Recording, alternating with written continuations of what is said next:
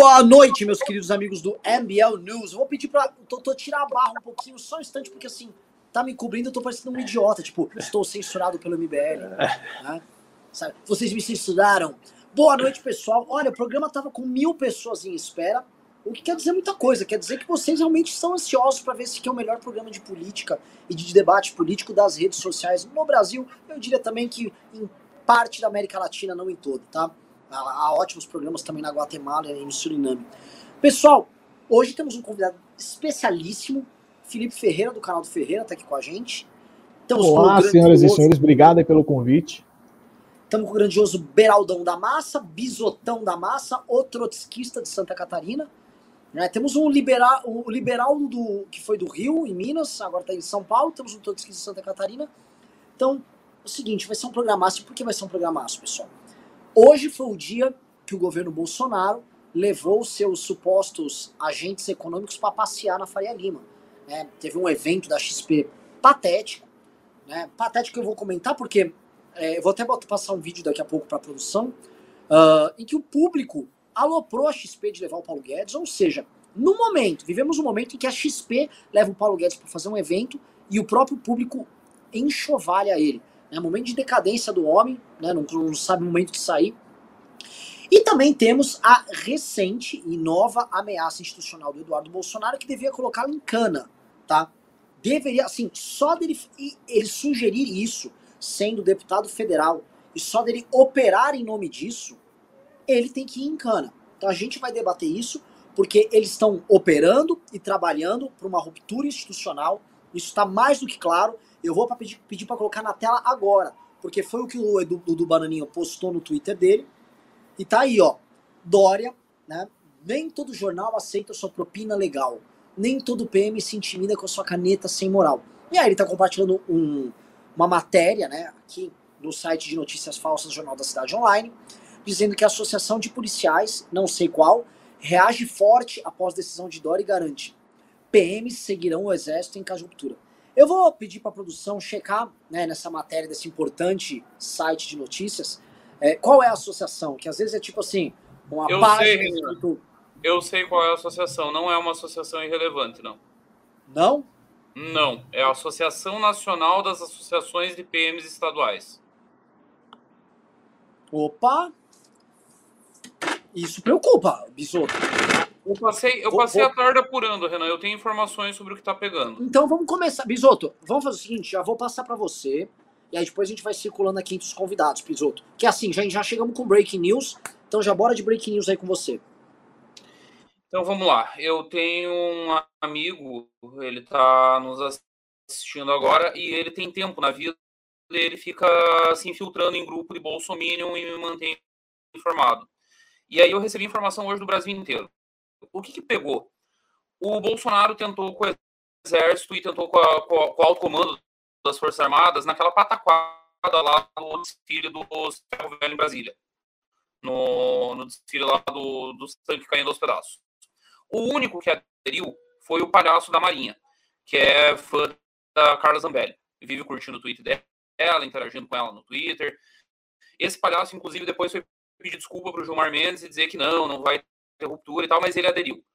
Então sobrou no alto comando ele, o Braga Neto e o. Bisotão, tua internet tá travadaça, velho. Tenta dar um login, eu vou sair, login. eu vou sair, eu vou sair vou voltar. Volto para tá. o próximo decente. Tá mandando botar o Bisoto no 4G. É, tira, tira o Bisoto do ar para ele entrar de novo no link, tá? É, seguinte, eu vou, eu vou o pessoal tá mandando o Bisoto entrar no 4G, tá? O Bisoto já tá. A galera já sabe das deficiências internéticas dele. É, esse é o ponto. Eu pedi pra vocês, cara, sempre testar a internet antes, a internet tem que estar tá boa, senão a, a, audiência que tava grande ela começa a cair. Uh, Felipe Ferreira, tá? Já vou começar jogando essa bomba aí para você. Você que conheceu bem de perto boa parte desses caras do bolsonarismo, sabe os métodos dele, foi vítima de ataques deles, especialmente nos últimos dois anos. Conta pra gente é, o que, que você acha que tem aí nessas ameaças golpistas, tá? O que, que você vê por trás desse discurso? Se, como o Biso está falando, é mais do que discurso, tem um plano golpista, ou se não, pode até ter um discurso, mas por trás disso não há ameaça. Olha, o que está por trás disso daí é desespero e assim um plano de um golpe em curso, só que a gente estava até discutindo aqui nos bastidores, é muito improvável, ah, 99,99999% de chance de que isso dê certo, porque é, em um eventual golpe bolsonarista, por exemplo, os caras fechariam o Congresso, mas não é interessante para o Centrão, que é o que está garantindo o Bolsonaro ali é, no poder, permitir que ele emplaque uma coisa dessas. O Lira agora está falando de. É, é, está falando que é um absurdo taxar dividendos, tentando claramente ali emplacar mais uma derrota, uma das pautas do governo. É, isso demonstra que os caras eles não têm força política para emplacar uma coisa dessa. Ah, mas e força militar? É, há vários militares de alta patente que rejeitam essa ideia maluca de golpe dos caras. Então, é, eles estão basicamente triplicando a aposta. Sempre que eles esticam a corda dessa forma, há uma demonstração institucional de que eles estão passando do limite, que vai haver algum tipo de represária, mas eles insistem, insistem, insistem. É, parece que no dia 7 de setembro eles vão tentar fazer alguma coisa é, grandiosa no intuito de um golpe, só que a grande probabilidade é que os caras não levem a sério e basicamente peguem o Bolsonaro e falem: tá bom, tio, já tomou seu remedinho, agora se afasta. Então, assim, há uma tentativa em curso, é, só que é uma tentativa completamente des desesperada, não há um planejamento estratégico por trás disso. Os caras estavam operando é, há algum tempo uma, um aparelhamento nas instituições militares, só que não é o suficiente para que eles consigam emplacar uma coisa dessas. O PT ficou 13 anos no poder e não conseguiu aparelhar as instituições o suficiente para que eles vencessem a eleição ou para impedir, por exemplo, que Lula fosse preso. Beleza, agora o Lula está solto e está ficando aí inocente de todas as acusações, mas sequer o, o, sequer o Lula ele conseguiu é, é, emplacar um apoio institucional tão grande na época em que ele estava no poder, na figura da Dilma Rousseff, e tão pouco o Bolsonaro conseguiu também, em dois anos e pouco de mandato. Então, assim, eles estão crentes de que a derrota está vindo. Em 2022, as urnas vão mostrar a surra que o Jair Bolsonaro levou, e eles estão tentando, ao menos, eh, sair de uma forma mais honrosa em relação à vergonha que eles vão passar é, com o resultado das eleições no primeiro turno. Talvez o Jair fique até fora do segundo turno. Então, há sim uma tentativa em curso, mas é completamente é, é, desesperada, não há fundamento por trás disso, e eles estão contando com uma série de malucos que a gente não deve subestimar totalmente, né? Eles têm os, se eles estão naquelas posições é porque eles têm algum tipo de relevância institucional, mas é uma minoria que, que faz barulho, é uma minoria que causa medo em algumas pessoas, porque esse tipo de coisa não é normal em uma democracia. Só que, assim, eu acho que a gente tem que discutir de que forma a gente vai tratar o fracasso disso, porque a, a vitória é certa que não vai acontecer. Uh, Liberaldo, assim, eu eu tô mandando, eu tô apurando, eu, só pra vocês verem, começou esse programa, a gente ia tratar de Guedes, mas eu tô apurando com o governo do estado de São Paulo agora essa declaração dessa associação, tá? E o que mais me preocupou foi, eu mandei para um representante do governo, e a palavra dele é, estamos apurando. O estamos, não é, em geral, quando vem esse tipo de resposta a ameaças, é, para, tá resolvido, esquece, isso é um imbecil estamos apurando não é uma resposta boa. De forma alguma. Eu, eu vou. É, eu entendo o ponto do Ferreira, porque o Bolsonaro é um, uma revista falido, em grande medida, mas a infiltração na PM não é uma, não é uma ficção. A infiltração, assim, PMs estão em grupos de WhatsApp de Bolsonaro, isso a gente já sabe. Eu dou um exemplo. Candidatos que são candidatos da polícia militar, que concorrem, eles têm seus grupos de WhatsApp, Telegram e tal, e a galera é bolsominion e fica compartilhando coisas de bolsominion ali. Tem policial à vontade fazendo isso. Que tem, tem.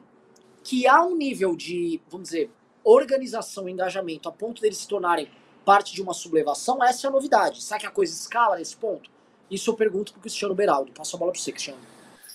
Ana, eu não tenho nenhuma expectativa em relação à inteligência e à liderança de Jair Bolsonaro de organizar forças tão distintas em torno de um objetivo comum que precisa ser bem orquestrado, bem organizado, precisa ter um planejamento de dia seguinte, precisa ter o planejamento dos passos a seguir. Ele não é essa pessoa, não, ele não é esse grande líder. Pode ser o Braga Neto? Pode. O Braga Neto teve treinamento para isso. Agora, o Braga Neto tem condição de operar nos bastidores para compor essas forças? Não sei. É, o fato é que quando você começa um movimento desses, e aí o Bolsonaro ele serve a esse movimento sendo essa voz que está todo dia ali nos grupos e nas lives e dando aquelas entrevistas ali que sempre repercutem para além do cercadinho, é, insuflando as pessoas e trazendo é, as lideranças, por exemplo, evangélicas, que agora parece que vão aderir aí ao movimento de 7 de setembro. Mas você fazer uma, uma tomada de poder com o evangélico é um negócio meio esquisito. Então, obviamente, essa força vai ter que vir das polícias, porque eu também não acho que virá do exército como instituição, como não virá da polícia como instituição. Virá de alguns militares, poderá vir de alguns PMs, através de associações e tal, é, mas não é uma força institucional que vai se impor.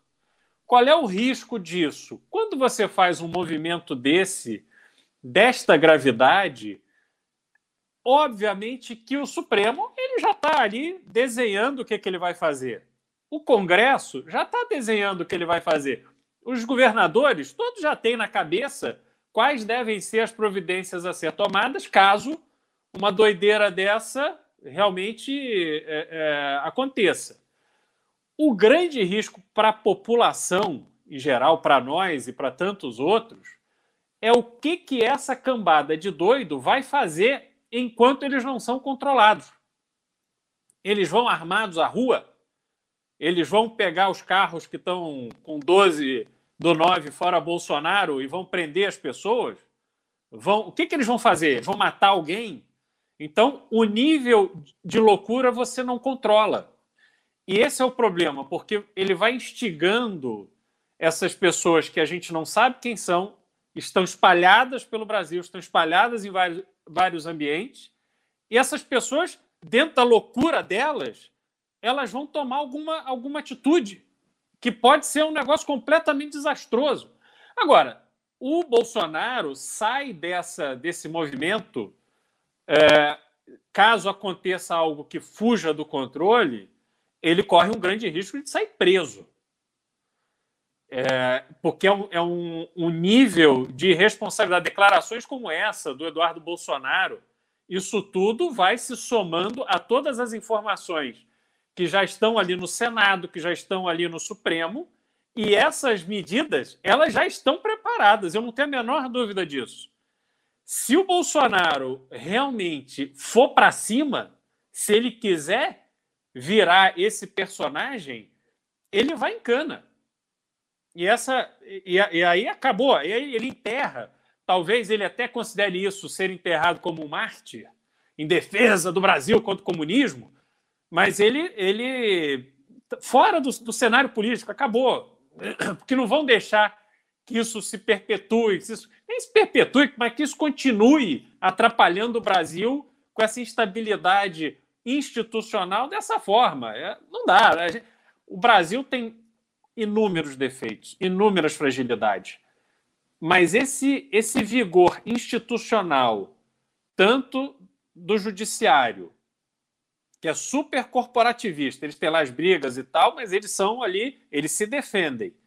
É, como da área política, como Ferreira falou, do Centrão, aquela turma não quer perder o esquema deles que está funcionando.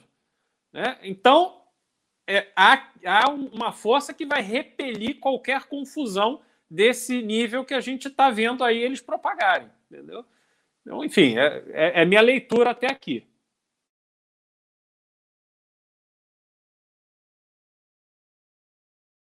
Bisotão, tá com internet boa? Perfeita, Renan. Agora eu fui pro 4G. Só antes de você começar, vou pedir um, um favor pra galera. Eu fui checar o site para ver a notícia do Jornal da Cidade Online. Eis que na capa tem esse cara aqui, ó.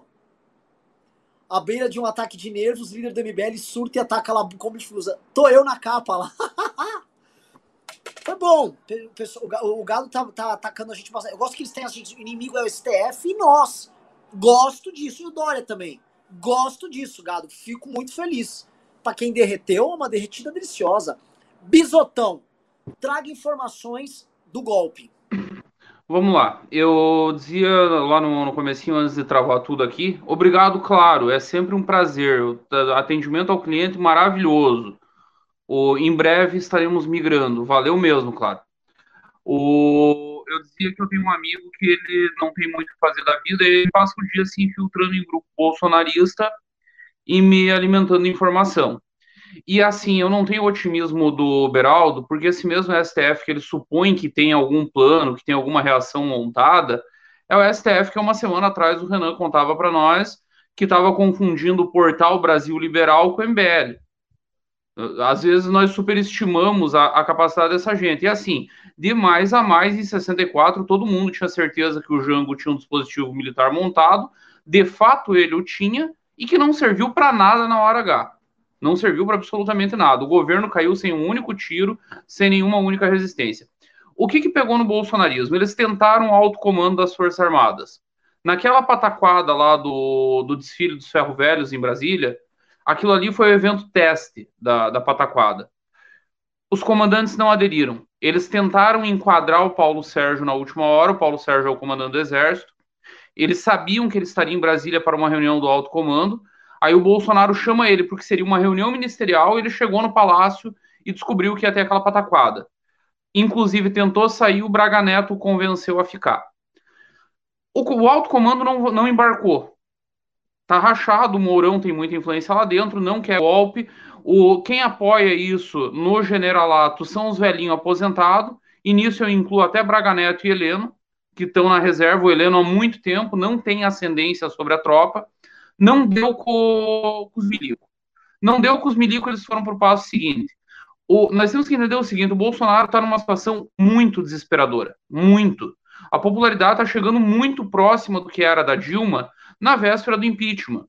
E aí você tem uma situação de calamidade pública na saúde, ele sendo acusado de genocida, a possibilidade de ir a julgamento, ele olha aqui para o lado na Bolívia e vê o que aconteceu com Janine Anes, que foi parar na cadeia, teve que se esconder embaixo do, do colchão para tentar não ser preso, foi presa do mesmo jeito.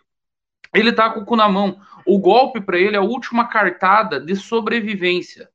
Ele tá vendo que o impeachment está se tornando algo cada dia mais próximo no horizonte. O Lira hoje falou que se a confusão não, não parar, ele vai ter que tomar uma atitude. Todo mundo entendeu o recado, ninguém é bobo. Só tem uma atitude que o presidente da Câmara pode tomar nesse, nesse caso: é a abertura de um processo de impeachment. Então, assim, aí eles foram para as polícias qual é a situação das polícias, pelo que eu pude averiguar. Aí eu, eu queria falar um pouquinho sobre como que funciona a polícia militar para quem não, não, não convive muito no meio. Eu convivo, tenho amigos soldados, amigos oficiais, enfim, conhe... creio que conheço bem como é que funciona esse meio.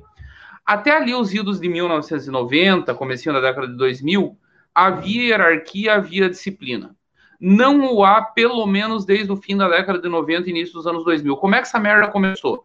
Começou em Minas, quando o PT decidiu usar as forças militares para foder com o governo de então, ajudar a eleger Itamar Franco e, em troca, ter o apoio do Itamar ao petismo. Não à toa, um ano depois, o Itamar estava eleito e Zé Dirceu recebeu a, a medalha da Inconfidência lá, que é a, melhor, a maior honraria que existe em Minas Gerais. Como é que eles fizeram? Eles foram lá e sindicalizaram a PM. E aí, em 1998, nós temos a primeira greve de PM da história do Brasil. Até então nunca tinha tido uma greve de PM. Até porque todo militar, quando entra na carreira de militar, ele sabe, está lá no regulamento. Você não pode participar de sindicato, você não pode fazer greve, você não pode ter participação política ativa. Tá tudo lá. Vê se isso está sendo cumprido ao longo dos últimos 20 anos. Foi pro caralho. Começou, a partir de Minas, todas as polícias estaduais começam a montar associações.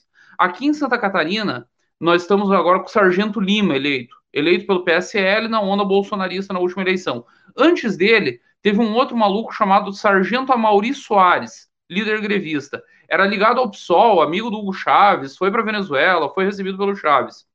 Esses caras estão politizados e mobilizados há muito tempo. E as redes de lealdade, as redes de, de, de, de lealdade entre eles mudaram drasticamente, saíram da relação hierárquica oficial comandado por comandando e soldado obedecendo, para praça se rebelando e sindicato comandando na prática o dia a dia das corporações. Então nós temos um problema muito sério. Não adianta o Dória chamar o comandante da Polícia Militar de São Paulo, comandante geral que ele nomeia, e o alto comando inteiro da PM São Paulo, dizer, ó, vocês vão dizer para os soldados vocês ficarem em casa. Que eles não vão ficar. Porque as relações de lealdade deles são outras. São com a associação que briga pelo salário. São com o sindicato que está indo encher o saco na Assembleia pedindo aumento. São os caras que brigam para não ter reforma. São essas as reações de lealdade. O que, que eu estou sabendo aqui do interior de Santa Catarina? Todos os grupos bolsonaristas do interior estão organizando para pedir para a PM escoltar a manifestação. Isso não existe. Não existe nenhuma manifestação. O Renan sabe. Você comunica a PM, a PM fecha o trânsito, garante a segurança, fica ali em volta, perfeito. PM não escolta ninguém. PM nunca escoltou a manifestação. É claramente uma demonstração de força. Essas viaturas estarão com soldados armados, com equipamento militar do Estado, com 12 dentro da viatura. Não vão estar tá lá a pé. Não vão estar tá lá só dando tchauzinho. Não é só ônibus de soldado paisano que vai estar tá na, nas manifestações em São Paulo. Eles estão apostando em tudo nisso. Eu acho que eles vão tentar fazer algum tipo de merda simbólica em Brasília, que seria a invasão dos dois prédios, que estarão vazios, que se trata de um feriado, não vai ter ninguém nem no, nem no STF e nem no Congresso, e deve ser a dificuldade de invadir esses dois locais. Caso Lira e Pacheco e o próprio Fux não peçam segurança, invadir o Congresso é uma piada. Eu lembro, acho que foi no, no comecinho do, do Temer, ali, logo após o impeachment da Dilma, um grupo de velhinhos malucos de Brasília invadiu o plenário. Sem nenhuma arma, sem dar um tiro, sem precisar bater ninguém. Então, a, a polícia legislativa, mal e mal, garante a segurança no precária ali do dia a dia. Antigamente faziam umas arapongagens também, depois que andaram pegando, pararam. Enfim, ele, eu imagino que eles pretendam essa molecagem, invadir Congresso, invadir STF, e aí o presidente faz algum pronunciamento uh, aleatório qualquer, que está chamando uma Glock, está ouvindo a voz do povo, a, a 100 milhões de pessoas que vão estar tá na Paulista pedindo para ele intervir, e eles vão ir por esse caminho. E aí no resto do Brasil, com PM mobilizado no Brasil inteiro, tentando dar a mostra de um grande levante popular com apoio militar das polícias. Eles estão articulando, estão trabalhando. Se dá para desmontar, não sei. Também acho que não prospera. O, concordo com o Beraldo e com o, Ferreira, no médio prazo a economia não resiste, a, as elites políticas se movimentam e o próprio Mourão é contra isso. O Mourão hoje, pela primeira vez, fez chegar à imprensa, a Veja deu uma matéria em que ele está desconfortável e está profundamente incomodado com as manifestações do dia 7. Agora, que eles vão tentar, eu já não tenho mais a menor dúvida. Se dá para desarmar a bomba, também não sei. Aparentemente, por tudo que eu apurei hoje, eles já foram longe demais para voltar. E esse tweet do Eduardo Bolsonaro apenas tornou isso claro, líquido, transparente. Não tem mais margem para dúvida. Dizer que nós fomos surpreendidos depois desse tweet, aí nós temos que escrever otário aqui na testa e entre na minha casa, estupre minha família e fique à vontade, que não tá, tá estampado. Ele declarou a vontade de fazer o golpe. O que eu acho que o Eduardo Bolsonaro está fazendo é o seguinte: ele deu uma clara declaração golpista, tá nítido, tá escancarado. O Jornal da Cidade Online fez uma matéria golpista e eles estão provocando Alexandre de Moraes do tipo, e aí? Me prende? Faz alguma coisa. Porque ele claramente não vai querer cumprir e vai querer gerar esse tensionamento pro dia 7. É, essa subida de tom dele, a meu ver, não tem nenhuma razão além dessa.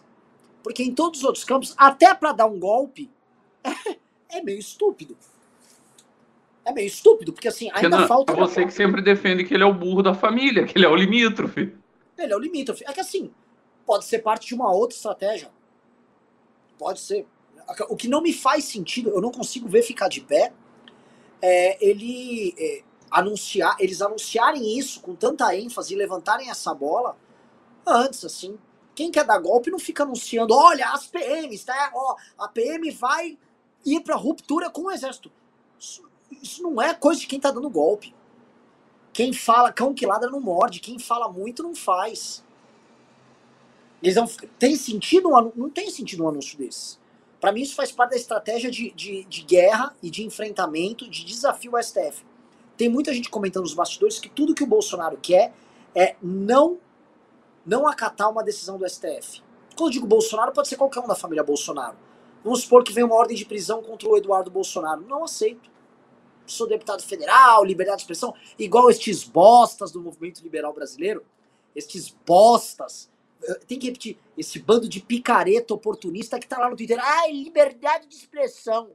Nego falando em infiltrar e usar PM para sublevação, falando em ruptura institucional com PM, e aí, ai, é liberdade de expressão. Vão se fuder.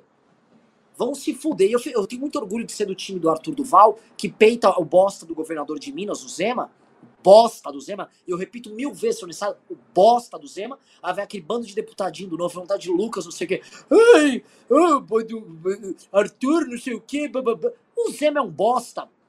Se ele é um bom governador, não faz mais do que obrigação dele, administra o segundo maior estado do Brasil, nem é um dos maiores governadores, nem dos melhores governadores do Brasil.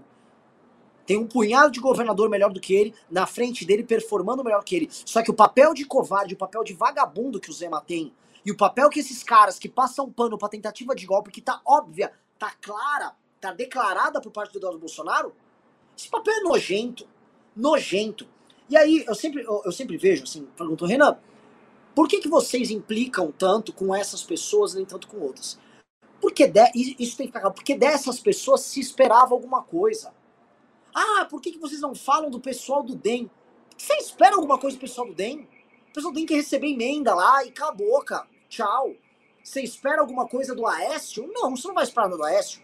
Agora, das pessoas que supostamente tinham estar do teu lado enfrentando isso, porque foram pessoas que receberam voto para isso, foram pessoas que saíram às ruas e participaram, as poucas fizeram isso, que participaram do processo histórico para isso, elas estarem não só se acovardando, mas participando, agora de forma ativa, num golpe de Estado vagabundo dando, dado pra uma família de mamateiro, vai se fuder.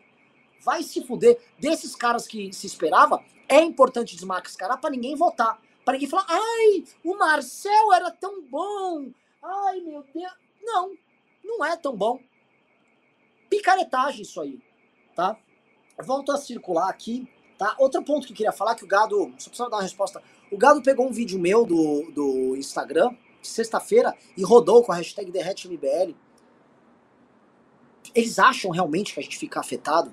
Gado, assim, a gente já passou dessa fase, assim, o Derrete tá desde 2019 e tá aí, derretendo. Então não para, assim, esse derretimento que nunca para e que só aumenta de tamanho. Eu não sei exatamente qual é a do gado né, nessa história, mas é, vocês ajudam a gente, cara. Continuem, cara. Eu vou fazer outros vídeos nesse ponto, nesse, nesse tom, para vocês continuarem batendo. Eu vou devolver a bola para vocês. A gente fez o caminho agora Bisoto Ferreira Beraldo Bisoto e voltou para mim. E agora eu vou começar Beraldo Ferreira Bisoto é, retornando, tá? Veja só, o dia 7 vem aí. Malafaia é aquele monte, o, a, os pastores da mamata estão todos, Ei, vamos pra rua, e estão falando em levar os caras deles. Muita grana está sendo colocada nessa manifestação, então eu não, por, por questões óbvias, tá? Eu não subestimo a manifestação. Não por ser uma manifestação da opinião do povo brasileiro espontânea, mas por ser uma mobilização de máquina tocada por uma máquina presidencial que vai fazer tudo mais um pouco para poder fazer uma demonstração de poder. E o PT, se tinha os sindicatos na época dele para defender a Dilma, o Bolsonaro tem igrejas evangélicas e corporações policiais para tentar lotar do outro lado. Então eu passo a bola para Beraldo. Beraldo, o que, que você espera, de acordo com as informações que chegaram para a gente hoje aí? Renan, primeiro dizer o seguinte, em relação ao Zema, é, você, para estar tá na política, para estar tá na militância política, você tem que ter culhão, você tem que ter lado, tem que ter posição e posição clara. Você não pode ser cagão. O Zema virou governador de Minas contra tudo e contra todos. É um empresário de sucesso, está habituado, ele era tinha atuava no ramo de combustível, tinha se não me engano loja de varejo e tal, tá acostumado a ser vaselina para poder tocar os negócios dele. Mas no governo de Minas tem que ser homem, tem que ter lado, porque na história daqui a 10 anos as pessoas que ficaram ao lado do Bolsonaro, que passaram pano para o Bolsonaro, essas pessoas vão ficar marcadas, como Zema vai ficar marcado. E aquelas pessoas que se expuseram e foram defender o que é certo, que é defender o Brasil, contra esse clã de vagabundos, essas pessoas vão estar muito à frente dessa canalhada que vai ficar pelo caminho. Bom, é... o que, que, eu, que, que eu vejo, Renan? Essa mobilização das igrejas, e aí a gente tem que combinar isso com a força-tarefa que foi criada pela força governista no Senado para pressionar o Davi Alcolumbre a fazer andar a indicação do André Mendonça, o nosso futuro ministro do Supremo terrivelmente evangélico. E aí você vê que conforme o Bolsonaro se mexe para pressionar a indicação do André Mendonça, os líderes evangélicos começam a dar essas manifestações a respeito do, do 7 de setembro. E para as igrejas, assim como para os sindicatos, e talvez hoje as igrejas até com mais força do que os sindicatos tinham na época do PT, a força de mobilização é muito grande, é muita gente, eles estão espalhados pelo Brasil inteiro. É, essas lideranças evangélicas realmente são líderes de milhões de pessoas, e eu não tenho dúvida de que eles vão criar os incentivos necessários, seja de transporte, seja de comida, seja de qualquer coisa, para que a Paulista tenha uma, uma, um movimento importante no dia 7. Agora, é aquela manifestação PT se você for lá perguntar, fizer uma mamãe falei ali naquela manifestação, as pessoas não estão conectadas com a temperatura do golpe. Elas não estão ali defendendo a pauta do golpe. eu falei, como é que você vai sair da igreja? Vai para Paulista eh, defender PM armado, prender ministro, matar quem tem que matar. Não, não, não combina isso.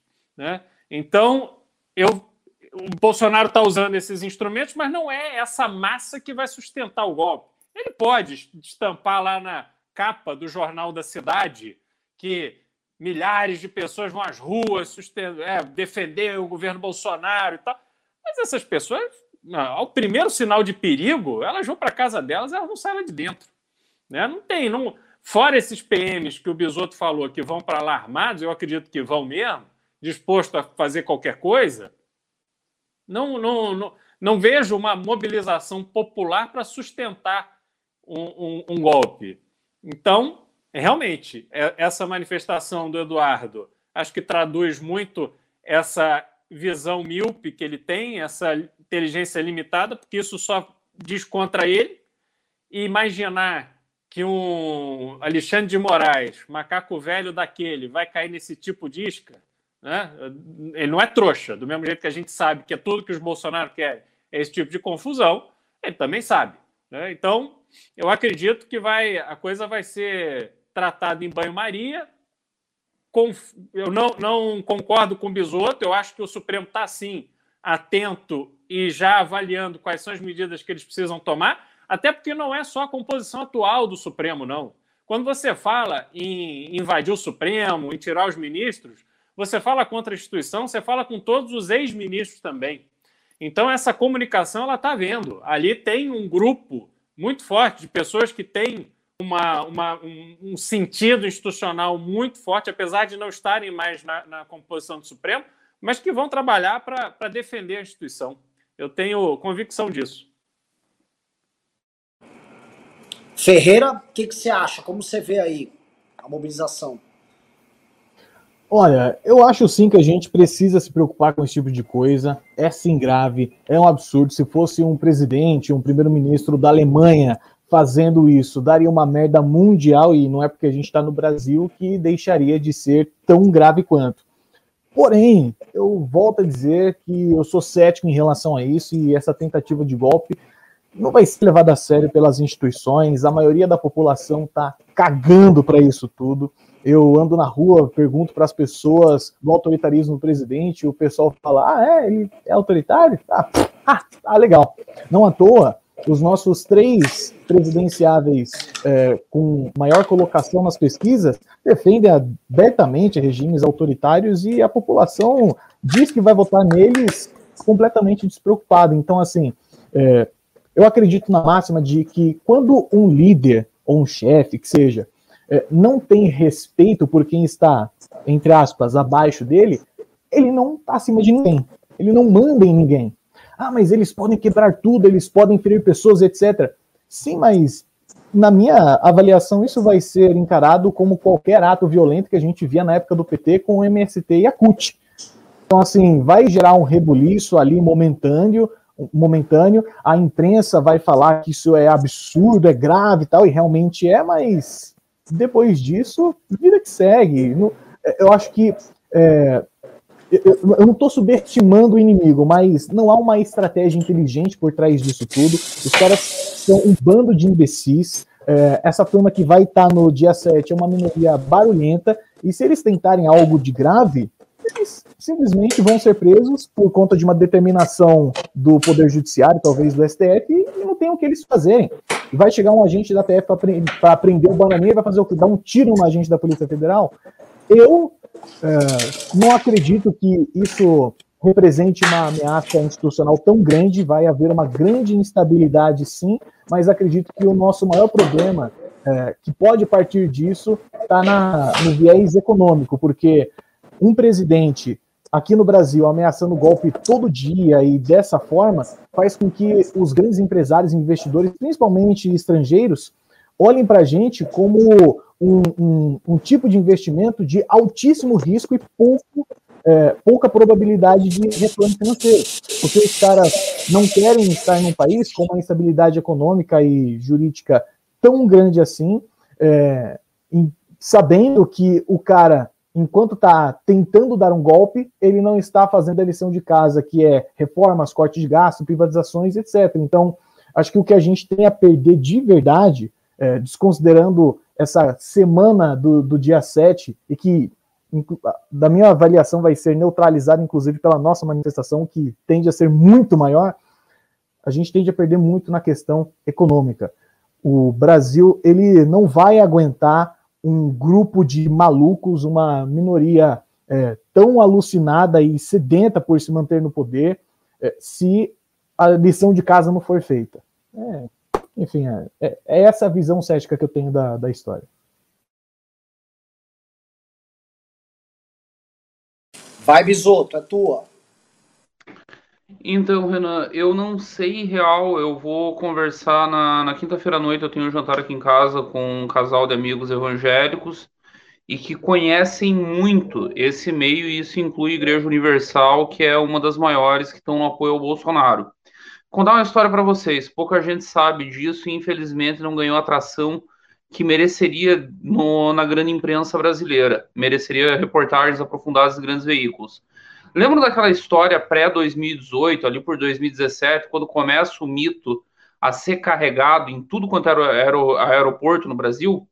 Aquilo ali era a juventude da Igreja Universal, no país inteiro. Era organizadinho, foi combinado com o bispo, o bispo baixou a ordem, avisou todos os outros bispos Brasil afora, e aonde o mito ia, era avisado antes, até hoje, quando ah, teve aquele evento lá em Santos, aquele evento medonho que entrou no mar, ali no início da pandemia, entrou um monte de maluco atrás dele, todo mundo nadando em volta e tal, todo mundo sem máscara, também foi mobilizado pela Igreja Universal. Dito isso, o André Mendonça, que é um ministro terrivelmente evangélico que o Bolsonaro nomeou, não tem a unanimidade das igrejas evangélicas o fenômeno evangélico no Brasil é muito multifacetado. Teve gente ficando descontente e gente grande, pelo que eu sei. Quem que eu tô vendo embarcar nessa do, da manifestação? Tem o Silas Malafaia, com a Assembleia de Deus Vitória em Cristo, que é uma fração importante da Assembleia de Deus, mas não é a Assembleia de Deus. Aí tem um outro maluco, que é o pastor aqui de, de Goiás, me foge o nome agora, que é a maior denominação da Assembleia, parece que mais ou menos está embarcando e tem o René da, da Sara Nossa Terra, que é uma igreja pequena, que não tem capilaridade. A grande capilaridade hoje deles, a mais ostensiva, pelo menos, está na Assembleia de Deus. Eu tenho dúvidas hoje sobre o quanto a Universal está embarcada no golpe por motivos de O Mourão foi lá na Angola para resolver o problema deles lá, um problema grave, eles eram corridos de Angola, ou andaram prendendo o bispo lá, depois acabaram soltando, enfim, fugiram. Os passaportes estão todos caçados. Se o bispo Macedo pisar em Angola, ele, ele será preso, tem mandado de prisão contra ele em Angola, por racismo, por discriminação, por uma série de coisas que eles fizeram lá, lavagem de dinheiro, roubo, enfim, e o Mourão não conseguiu resolver. Então eu não sei quanto esse meio evangélico vai mobilizar. O que está me parecendo, inclusive esse tweet do Eduardo Bolsonaro, é a metáfora que eu já usei em programas anteriores do gato aquado. Pega um gato, bota dentro de uma sala pequena e vai empurrando ele para o canto, vai empurrando para o canto. Quando você fechar ele bem no canto, ele sentir que ele não tem nenhuma saída, ele vai pular e vai te arranhar inteiro. Ele vai lutar. E o, o bolsonarismo me parece nessa fase do gato acuado. Eles perderam todo apoio na institucionalidade, a Câmara está para ir para o pau, o Lira está numa relação cada vez mais tensa com, o, com a presidência. O próprio Ciro Nogueira eh, andou sentando com o Lira e com o Pacheco para dialogar e tentar construir pontes, e as pontes não saíram, não andaram, o Bolsonaro não mostra vontade.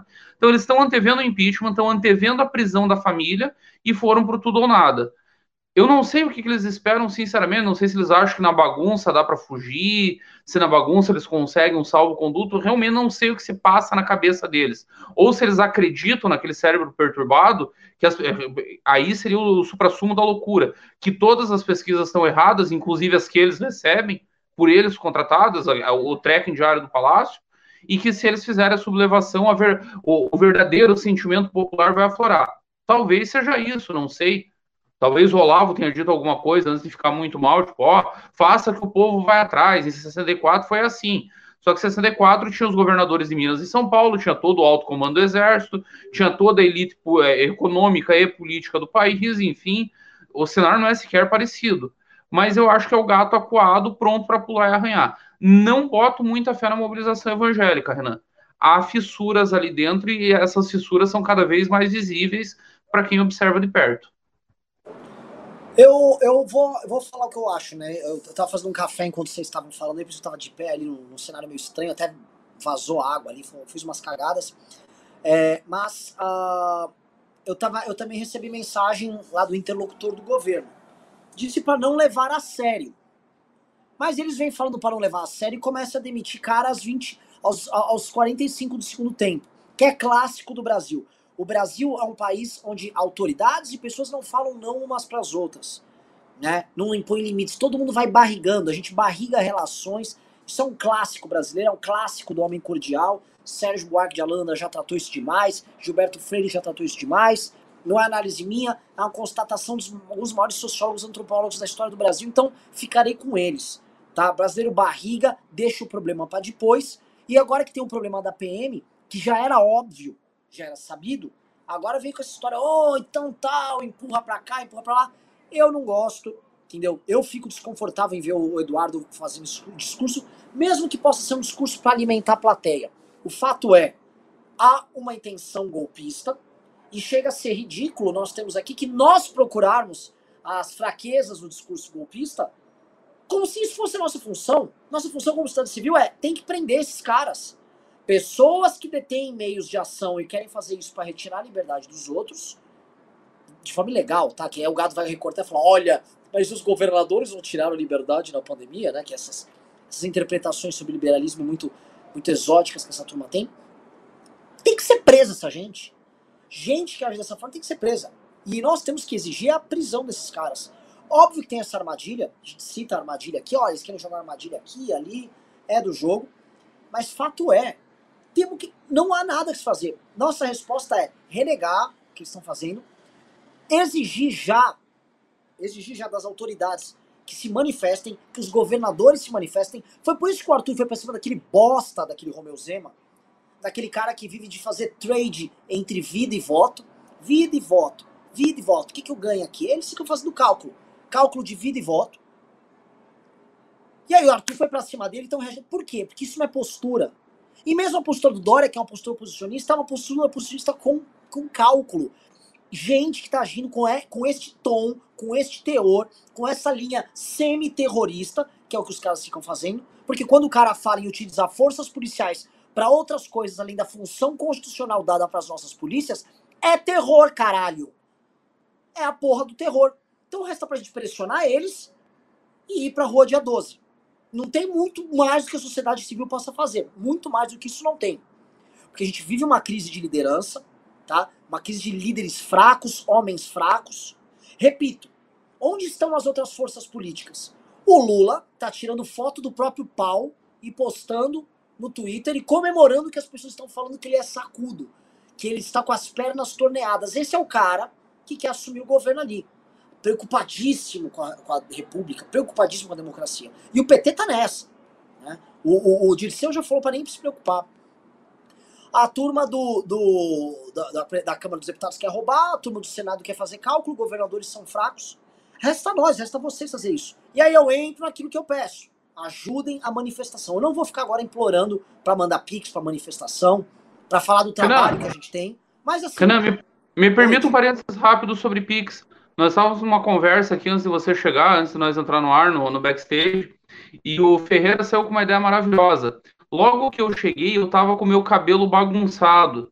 E o Beraldo me deixou constrangido. Ele disse que eu, a minha fanbase não ia entender aquele cabelo bagunçado.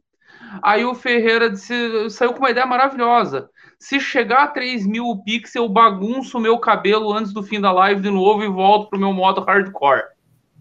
É que assim, então, o, o, Bisoto, o Bisoto é que, é que assim, ele, ele não deu a ênfase ênfase no quão ruim tava o cabelo dele.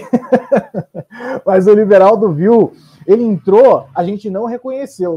A única, o único fator que fez com que a gente identificasse o Bisoto foi o cigarrinho. Porque o cabelo tava assim, uma coisa de assustar qualquer um, velho. E a então, assim, camisa assim, vermelha. Se tiver 3 mil, é, e a camiseta vermelha. Se tiver 3 mil de Pix, o, o Bisoto bagunça o cabelo e deixa daquele jeito horrível que estava antes. Não sei se isso vai ser uma estratégia eficaz, né? Porque acho que pode até espantar a audiência. Mas olha, a proposta. Todo, hoje em dia toda estratégia é válida. O fato é, algumas dessas igrejas que têm faturamentos quase bilionários, faturamento quase bilionário, estão lá organizando manifestação, fazendo convocação agora com o Silas Malafaia. E a gente está aqui. Novamente, chega a ser ridículo. Hoje eu estou, hoje eu estou com energia baixa para ficar berrando com vocês para ficar fazendo discursos emocionados. Eu tô com já tô cansado. O, o Liberaldo teve comigo agora, a gente teve reuniões, a gente ficou quatro horas e meia tratando de reunião de plano de governo do Arthur e de manifestação. Eu tô até as tampas, liga e vai, resolve, vai, tá, tá, tá, tá. Cansa, cara. Fora os trabalhos de cada um, fora a vida pessoal de todo mundo. E aí vira, e assim, ah, achou que é, é muito tem molecada agora adesivando e panfletando aqui no Rio de Janeiro. Lembrando que eu estarei domingo no Rio de Janeiro no Adesivaço. Vai ter Adesivaço agora domingo também em São Paulo, Belo Horizonte, Brasília. Rio de Janeiro estarei e o Amoedo vai comigo, tá? No Rio de Janeiro. Então vamos ter Amoedo, modo triatleta, modo Amoedo Ironman, participando do Adesivaço, dando o exemplo. Que é uma, das coisas, é uma das coisas que faltam. Gente que dá o exemplo. Liderança é através de exemplo. Ah, eu, dou, eu, eu lidero através das minhas ideias. Não, se lidera através de exemplo. Através de ideias você vira um filósofo, tá? Através de exemplo você se torna um líder. São duas coisas muito diferentes e que formam personalidades diferentes e que formam países diferentes. Nós temos um país de líderes fracos que não dão exemplo. Bons exemplos têm que ser cultivados, têm que ser celebrados. É, eu volto a pedir, de novamente, volto a pedir. A gente vai agora entrar no tema do Paulo Guedes, da derrocada da econômica brasileira. É, mas eu volto a pedir para vocês, por favor, enviem, eu não quero ter que ficar implorando para vocês, tá? Ontem vocês mandaram 7 mil reais, foi fabuloso. Foi um dos maiores dias de doação da história da MBL News. Manda, hoje estamos em mil. Porra, manda, é manifestação, é guerra. Dia 12, se, olha só, vai ser grande dia 7. Não, agora não dá para falar, vai ser grande. Vai ser grande porque é o tipo de mobilização pelega que está sendo feita, está sendo feita em modo desesperado. E até complementando o que o Bisoto falou aqui, que é bem interessante, o Bolsonaro tem uma janela muito curta de atuação. Se ele deixa o tempo passar, a crise política e econômica aumenta demais. O pouco de apoio que ele tem vai ser cada vez mais diminuto. Então ele fica numa ansiedade, acho que essa é a ansiedade dele, entre empurrar a, a, com a barriga as tentativas, vamos dizer, pouco republicanas dele de ação, ou agir logo e talvez agir no momento errado. Eu acho que ele viu que ele tem uma janela. Uma janela onde ele não está totalmente destruído, em que ele ainda tem esse prestígio dentro dessas corporações, em que ele pode tentar fazer algo. Que ele tá tentando o golpe, aí, cara, vocês me desculpem, ele tá tentando golpe. Ah, mas é bravata, não sei o quê, blá, blá. Pode ser a bravata, meu irmão. O presidente da república não pode sequer mencionar algo nesse, nesse tipo. E nós estamos num nível de leniência com o cara que o debate, especialmente na imprensa, é tipo, ah, vai tentar, não vai conseguir. Como é que é? Eu tô permitindo que o cara fique na presidência da república tentando abertamente e minha função é falar que ele não vai conseguir rir dele, toma no cu, cadeia pra ele. Cadeia pra esses caras. Ó, é, é, assim, não tem outro papo, não é impeachment só, é cadeia pra esse filho da puta. Cristiano Beraldo, passo a bola para você agora sobre o que, que houve na XP. Lira falou, Guedes falou, mas qual o sinal está sendo passado para a economia brasileira? Que parece que houve, vamos dizer, sinais contraditórios entre Lira e Paulo Guedes.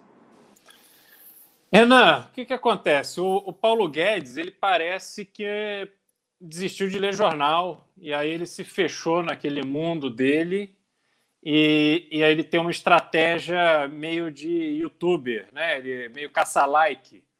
Então ele fica criando aquelas justificativas, aquelas palavras, aquelas combinações que ele vai colocando para fora e tal, não sei o quê, mas que é, é de emputecer qualquer pessoa que tenha o um mínimo de bom senso. Você vê um ministro da Economia do Brasil se prestando a um papel ridículo de usar argumentos furados para falar para uma plateia que, em geral, não entende do assunto. Quando ele vai à XP, a coisa é diferente. Porque ali ele está falando para uma plateia mais bem informada. Só que parece que ele já vem naquele ritmo ali que ele tem uma dificuldade, até porque não tem nada melhor para falar mesmo. Ele, ele dizer que a inflação do Brasil está controlada e que a inflação está alta no mundo inteiro e que nos Estados Unidos a inflação foi 7, é de uma canalice, é de uma, uma cara de pau, que é, é uma coisa assim, porra, horrorosa. É, primeiro, porque a inflação no Brasil, a gente sabe, a gente sente, ela não está controlada. É uma inflação que chegou na nossa casa em vários aspectos. Chegou na conta de luz, chegou na conta do combustível, chegou no mercado e aí vai, porque aí começa a subir a escola, começa a subir tudo. E, e aí o orçamento não dá, porque o nosso salário é a única coisa que não sobe. Né? Depois, ele pegar a situação dos Estados Unidos, aonde o governo está imprimindo bilhões e bilhões de dólares todo mês para alimentar o mercado, para poder estimular o emprego e movimentar a economia. Então lá tem uma injeção de liquidez no mercado absurda. A taxa de desemprego, que há um ano era 14%, hoje é 6%. E a inflação está subindo. Por quê? Os Estados Unidos sofria de um problema de inflação muito baixa. Então, eles precisavam estimular a inflação. Só que a inflação, ela, nos Estados Unidos, ela é cíclica por uma série de motivos. Então, você tem um inverno muito forte, as pessoas saem pouco de casa, você tem um verão onde, historicamente, as pessoas viajam muito, e neste ano você ainda tem um acumulado de. E o americano viaja ali dentro, sobretudo, né? um movimento muito doméstico.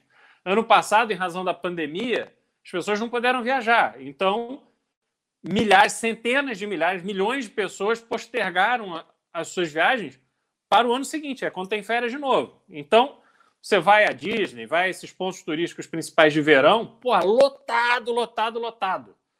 Você vai ao mercado, chega mercado que não tem cor, parece que vai ter furacão, porque fila, fila, por causa disso. Houve uma demanda reprimida que já tinha pago por essa viagem e que agora está viajando. Então, a dinâmica do mercado americano é completamente diferente. E essa inflação que esse canalha diz compara a brasileira é uma inflação deste momento do ano, porque no início do ano ela estava 1% ao mês. E a média dela vai ser lá no final do ano, dos 12 meses, vai ser na casa de 4, provavelmente. Então, ele é um sem vergonha. Ele vai dizer de déficit zero em 2022, quando, na verdade, a arrecadação do governo está subindo porque nós estamos pagando o preço da inflação. Quando sobe o preço da gasolina, sobe a arrecadação do governo. Quanto mais alto é o preço da carne, quanto mais alto é o preço do alho do Renan, mais dinheiro vai para o governo. Então, não é que ele está estimulando a economia, a economia está crescendo. O que está acontecendo é que o governo está cada vez mais tirando dinheiro do bolso do trabalhador. E a gente não aguenta mais nem passar por isso e nem ouvir esse pilantra desse showzinho ridículo que engana cada vez menos gente.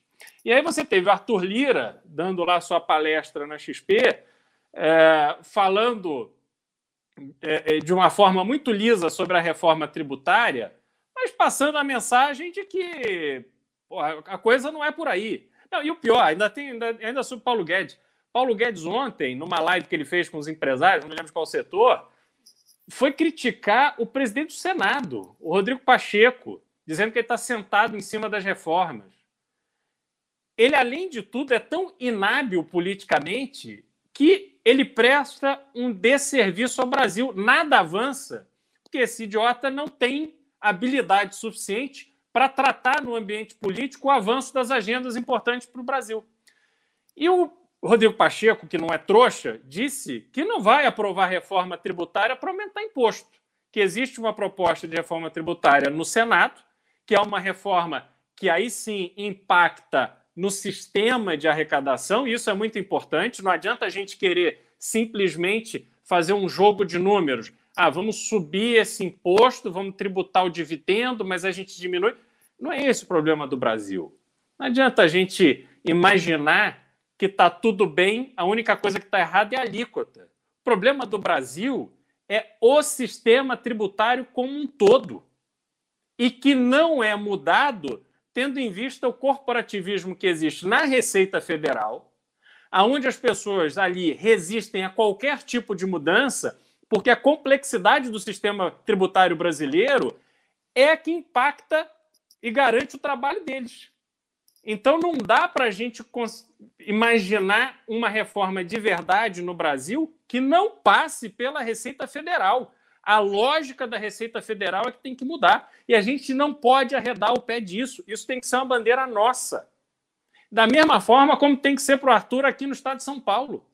Porque não adianta, o Brasil não vai avançar nesse sistema extremamente complexo, perverso e com um bando de sem vergonha que, na hora de decidir a favor do contribuinte, não decide, joga para frente. E aí sabe o que, que acontece?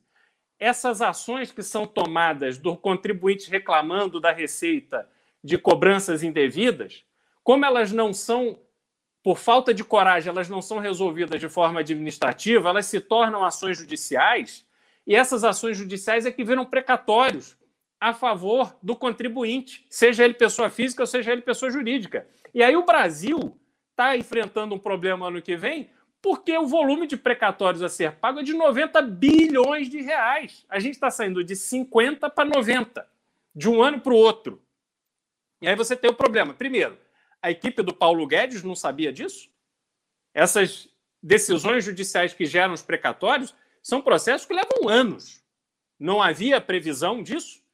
E aí eu pergunto: o principal, como é que pode um país permitir ter um sistema tributário, um sistema previdenciário, uma relação com o contribuinte que dê causa a, em um único ano, ter 90 bilhões de reais de condenação. Isso é um absurdo. Isso tem que ser responsabilizado o covarde, o vagabundo irresponsável que lá embaixo não resolveu administrativamente. Porque se essas causas fossem resolvidas de forma administrativa, ou melhor, se o sistema, que hoje é tudo automatizado, você tem e-social, tem isso, tem aquilo, é tudo sistema automatizado.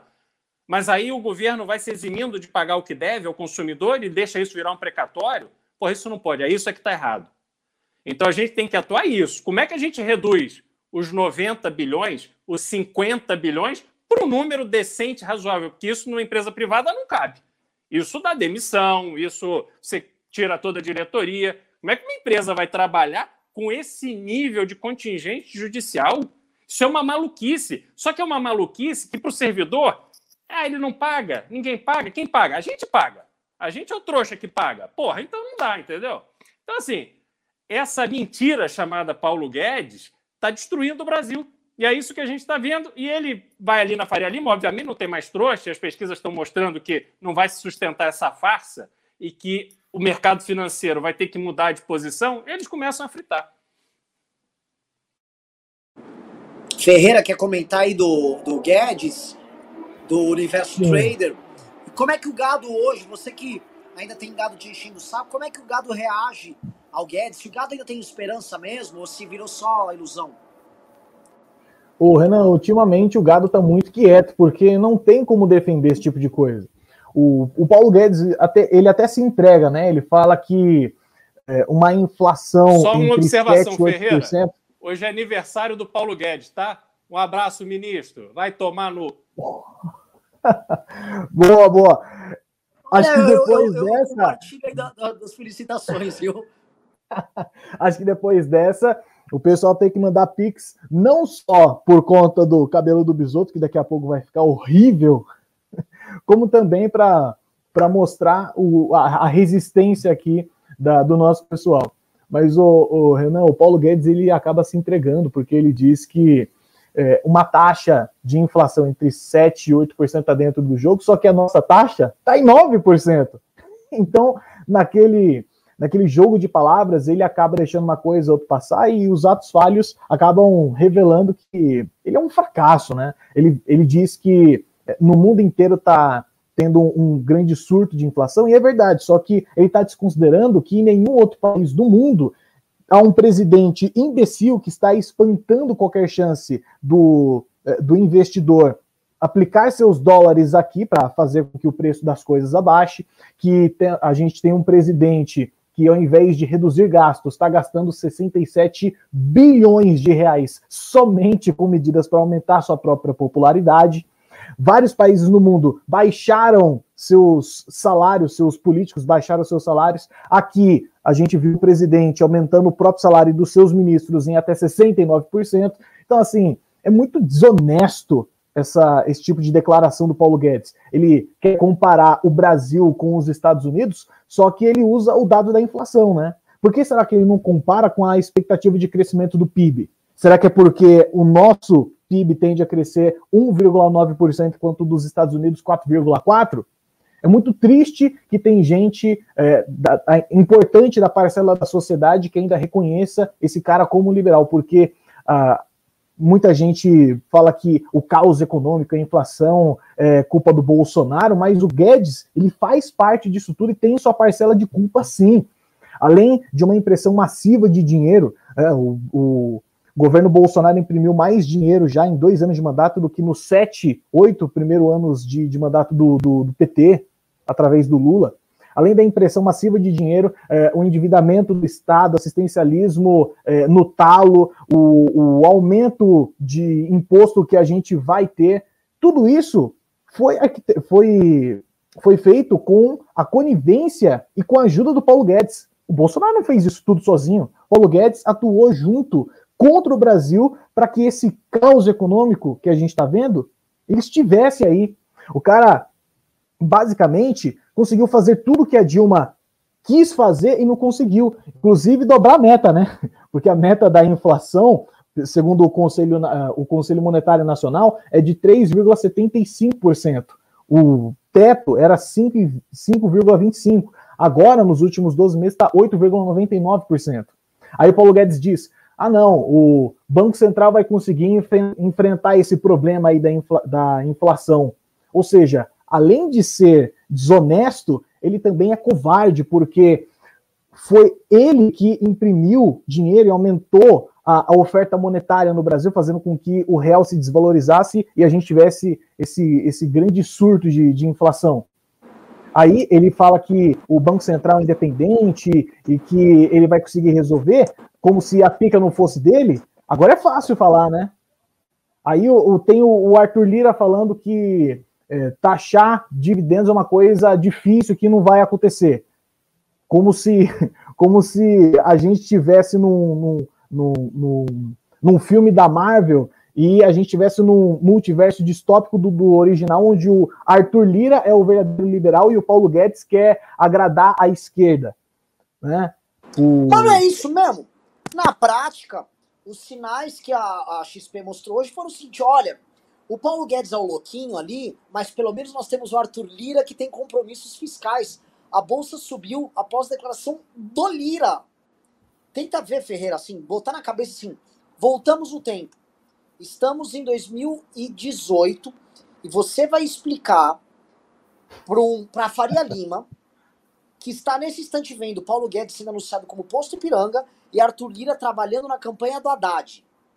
Tá? Não tem como, parece que em algum momento, parece que em algum momento uma joia do infinito saiu da nossa realidade Isso. e essa, esse universo que a gente está vivendo aqui criou uma ramificação completamente diferente da que deveria ser. Mas porque, não porque isso tudo não faz o menor sentido. Nenhum sentido. O, o, o Arthur Lira nunca teve compromisso fiscal nenhum. O Arthur Lira sempre viveu de espoliar o Estado, estourar a conta do Estado para dar grana para vereador e prefeito. Essa é a vida do Arthur Lira. Essa é a vida do Arthur Lira. Tem Arapiraca, que é a cidade dele, que ele opera lá. Aí você fala que este cara é o que está garantindo. Olha, fiquem tranquilos que a questão fiscal no Brasil está resolvida. Ufa, porque senão vinha o vovô Guedes completamente louquinho e ia cagar com tudo. E Mas veja, eu, eu, acho que o Arthur Lira ele não tem responsabilidade fiscal. Isso tudo está me soando como, é, é, como uma forma do Arthur Lira sabotar uma pauta do governo Bolsonaro internamente. Porque ele fica dando esses acenos e tal, mas o, o público raiz do Lira, além da, de ser aquelas pessoas ignorantes que têm o voto comprado, é o público que odeia a elite.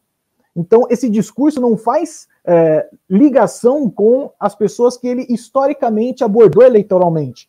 Então, está mais para uma estratégia para enfraquecer uma das propostas do, do Paulo Guedes, porque é, esses caras eles vêm, tem, vêm trabalhando para que o governo tenha uma série de derrotas, para que eles consigam largar o Bolsonaro de vez com esse histórico de pautas fracassadas e ingovernabilidade, para que eles voltem para sua zona de conforto e abracem o Lula com, a, com aquele público antiliberal e anticonservador. Acho que isso tudo não, não é, uma, não é um, um, surto de responsabilidade fiscal do Lira. Ele está apenas querendo, é, querendo demonstrar como o governo está é, descolado do, do universo político e como os caras é, é estão fazendo cagada e, e, enfim, não, não vão conseguir aprovar absolutamente nada. Acho que é uma aceleração do processo de desidratação política dos caras. O, o, antes de passar pro Bisoto, Bisoto, só, só, queria falar um negócio. A galera aqui tava comemorando que tava tendo o Beraldo Pistola novamente. O Beraldo Pistola virou um, um virou uma figura aqui do, do, do, desse MBL News de dias ímpares, né? Eu vou pedir duas coisas. Galera que faz os cortes aqui, montem um medley de vários Beraldos Pistolas aí pra gente fazer uma, um videozinho. Eu prometo que a gente posta e divulga. Segunda coisa, o Beraldo, ele veio para tocar o plano de governo do Arthur. Só para vocês entenderem, ele montou o plano de governo do alto prefeito do Rio de Janeiro. E ele veio para São Paulo, tá participando disso, tá montando. Então, nada mais natural que ele seja técnico e pistola, porque para operar com o Arthur e antes tendo operado com o Eduardo Paz, sendo que ele é amigo do André Marinho, não haveria de ser diferente. Fico tranquilo que é isso, porque eu senti ele vai ter muita trolha para tratar lá no governo do estado de São Paulo e em torço também lá na Assembleia Legislativa, tá? Então, o Beraldo Pistola é uma figura muito interessante, o pessoal tá cobrando aqui. E vou pedir outra coisa, galera, não esqueçam da porra do Pix, tá? Hoje tivemos uma, uma presença incrível do Felipe Ferreira, que é um cara que, vou falar por muito tempo, ficou lutando sozinho, porque tá toda a nossa tropa meio que unida enfrentando o gado, e o Ferreira ficou meio que solitário, temos que trazer ele, ele tem que se defender. Vem, pro, vem pros oplitas aqui, pra nossa falange espartana aqui, plá, plá, ficar tomando porrada e enfiando lance em gado, cara. Laçar e lançar. É isso que se faz com o gado. E nós estamos fazendo isso. Você é um grande lanceiro, bem-vindo ao time aí. Também pra gente ficar operando junto. Eu sei que tem o Nando lá, vai ter o André Marinho, todo mundo. Nosso objetivo é o churrasco no final. E o churrasco tem que ser bem feito. Peço também pro pessoal que tá aí Mandem Pix, novamente o Pix é para suporte.mbl.org.br e deem like na live, porque nós batemos hoje quase 3.300 pessoas. Nossa live derretendo, em decadência tal, só aumenta, não sei o que está acontecendo, parece que somos muito desinteressantes, então a coisa tá andando. Bisoto, tá? Quero saber o seguinte, você quer falar de golpe, eu sei disso, você não quer falar de economia, Bisoto como bom trotskista, só quer saber de insurgência contra o governo. Não quero falar de economia assim, Renan. Ah, é? Mas você vai ter que Sim. misturar com golpe. Desafio Não. misturar com golpe. É o seguinte, vou passar pra galera aqui. Ah, outra coisa, tem um recado, esqueci de falar. Parece, vocês sabem que, porra, falar de crimes sexuais é uma coisa complicada.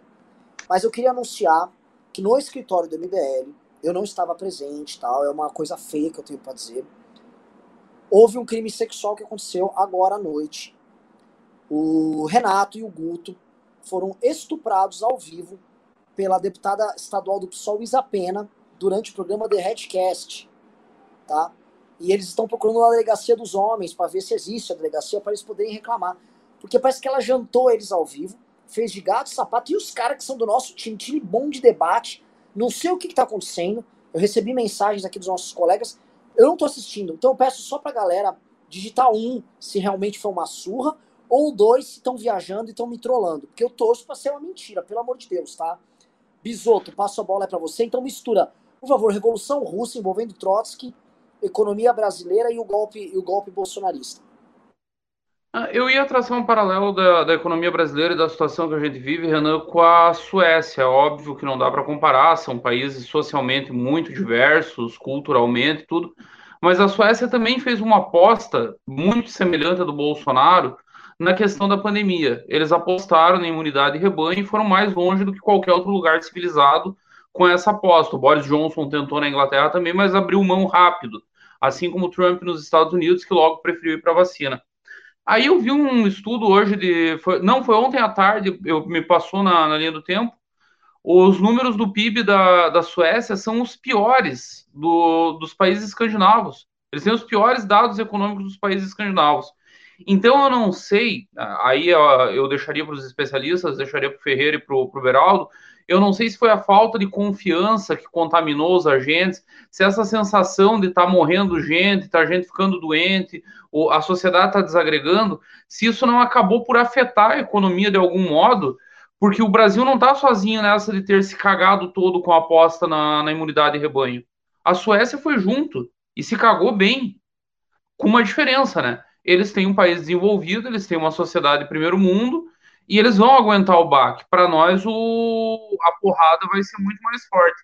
Eu conversava com o Ferreira antes de, de a gente entrar no ar e eu, inclusive, dizia: o, os governos do PT, os 14 anos e, e, meio de governos do PT, foram muito mais liberais que o Guedes. O, o petismo respeitou o fundamento fiscal, especialmente na gestão Palocci, respeitou o fundamento fiscal, manteve o poder de compra da moeda não deixou a moeda derreter em nenhum momento, cuidou. Quando precisou, deu choque de juros sem dó para controlar a inflação. Então, o, o, governo do PT era muito mais sério, muito mais ortodoxo, muito mais liberal na economia. Lógico que aí haviam outros problemas graves na, na política, na, na, questão institucional, na, na própria questão da corrupção. Mas na questão econômica, o PT estava muito. E, e, assim, não vamos comparar Meirelles com, com Guedes, né? Eu acho que o Guedes, nessa altura do campeonato, nós podemos colocar ele na mesma, na mesma categoria do Tombini, que foi o presidente do Banco Central da Dilma. O mesmo nível de atrapalho, de despreparo, de capachismo, de ser capacho. Como o Tombini era. A diferença fundamental aí é que o Tombini era um burocrata obscuro que foi sacado da, do fundão do Banco Central para se tornar presidente. Já o, o, Guedes, teoricamente, era um popstar do mercado, era um gestor de fundos bilionários, era um cara que, que tinha, que chega com moral, não é um coitado, e que se transforma no tapete do Bolsonaro, para o Bolsonaro pisar em cima, cuspir, fazer o que bem entender, brincar de Golden Shower, uh, talvez. É, é uma figura patética, medonha, e que destruiu o Brasil. Destruiu o Brasil, destruiu o real, ainda não está com a, com a missão dele 100% cumprida, não é segredo para ninguém que ele é um frustrado, fracassado, que tem verdadeiro pavor do plano real por não ter participado. E aí está destilando todo esse ódio nessa condução medonha da economia. Agora, pelo menos, eu não sei nessa, eu não vi esse vídeo da Faria Lima hoje à tarde. Ele parou de falar em recuperação, né? Já admitiu que foi para o vinagre, que não, não tem mais recuperação nenhuma no horizonte, pelo menos nos próximos meses. Ao menos isso que morra com alguma dignidade. É, é o que resta para ele. Porque a obra é, é medonha, não, não restou mais nada. Não vai rolar, não. Essa dignidade não vai ter. Eu vou até perguntar para vocês disso aí, tá? Vou, vou, vou, vou, vou girar a bola aqui pro, pro Beraldo, já nisso, porque é, ele veio, e Beraldo, me corrija se, se eu estiver falando uma besteira, mas ele estava se jactando, na verdade, não é do crescimento mais, é de, olha, vai aumentar a arrecadação, viu? Que é o famoso imposto inflacionário. Porque o imposto inflacionário, uma das primeiras coisas que é, assim, quando você tem uma, essa, esse aumento da inflação, o primeiro a se beneficiar são ou bancos, que você tem mais moeda circulando, eles emprestam, eles giram, eles conseguem rodar antes da moeda desvalorizar, e o próprio governo através do aumento de arrecadação, óbvio que você tem disso aí. Só que isso é uma ilusão, e ele está operando nessa ilusão. Crescimento mesmo ele não está falando mais para valer, ele mesmo não está acreditando na própria mentira. O que, que vai restar do Paulo Guedes agora, nesse restoro de governo? A gente sabe que o Bolsonaro já não está mais operando com nenhuma perspectiva de crescimento, esse discurso desapareceu da boca do Bolsonaro, agora é só guerra, golpe, crise. É, e o que a gente pode esperar? Porque tem gente que assiste o programa que investe, investe na bolsa tal. E, cara, as pessoas precisam ter ideia da merda que elas estão metidas. Passa a bola aí. Renan, você está enganado. Ele está falando de crescimento, sim, 5% esse ano. E está se gabando disso.